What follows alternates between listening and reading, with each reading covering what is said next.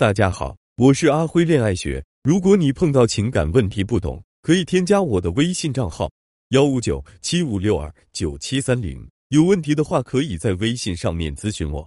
怎么才能找到我生命中的那个白马王子呢？怎么才能保证我今后的感情会是幸福甜蜜的呢？其实，在很多姑娘都已经给出了自己的答案。她们认为，想要收获一段幸福甜蜜的婚姻，自己就必须要找到一个真正爱自己的人。找到一份真正的爱情，爱情很重要，但它并不是一段感情维持长久的决定因素。除了爱情，我们还要着重考虑一点，那就是男人的人品。那到底什么是爱情，什么又是人品呢？爱情就像是我喜欢吃绿豆糕，而人品则像是我不能辜负这一块绿豆糕。没有人品做支撑的爱情，我们顶多可以称之为激情。一个人品不好的男人。只会贪婪的享受两个人最开始的那点爱，却不会俯下身子去经营两个人的爱情，进而为这份爱创造源源不断的激情。你能保证自己就是他这辈子爱不释手的奶茶吗？你就能保证他不会爱上喝咖啡吗？你不能保证，但男人的人品能保证，因为一个人的人品往往会具有稳固性和持久性。只要男人的人品不差，哪怕两个人之间没有所谓的爱情，你在这段感情中也不会过得太差。听到这，可能有姑娘会说：“如果两个人之间没有爱情，那这段感情不就是将就呀？”其实，这个将就的评价是不准确的，因为感情是一个长期的过程，不能只着眼于现在，还要着眼于将来。就比如说，大学时期你特别迷恋班上的一个男神，可是由于种种原因，你最终没有跟他在一起，你又遇到了一个自己没那么心动，但对你很好的男人，你答应跟这个男人在一起了，并且。你们之后的生活很幸福，在这种情况下，我们难道可以说跟后面的这个男人在一起，这是一种将就吗？事实上，如果你当初跟那个男神在一起的话，现在你未必能过得这么幸福。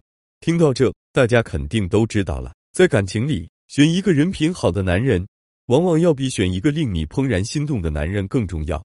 那么，我们到底该如何考验一个男人的人品呢？细节观察法。一个男人的人品到底如何，我们是很难通过直接的观察获悉的。这是因为，越是人品不好的男人，越是会对自己进行伪装。所以，你必须要持续不断的去观察一些细节，只有这样，你才能知道男人最真实的样子是什么。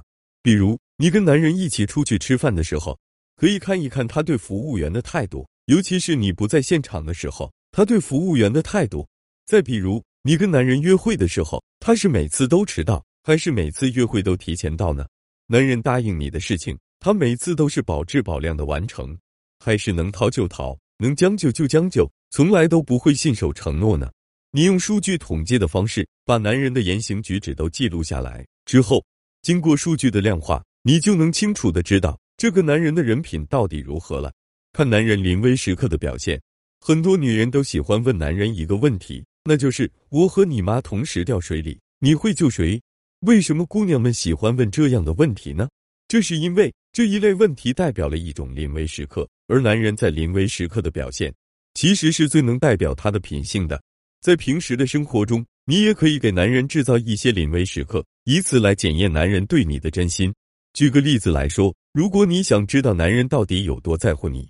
那么你就可以在男人因为工作忙得焦头烂额的时候去打扰他一下，看他是不是会冲你发脾气。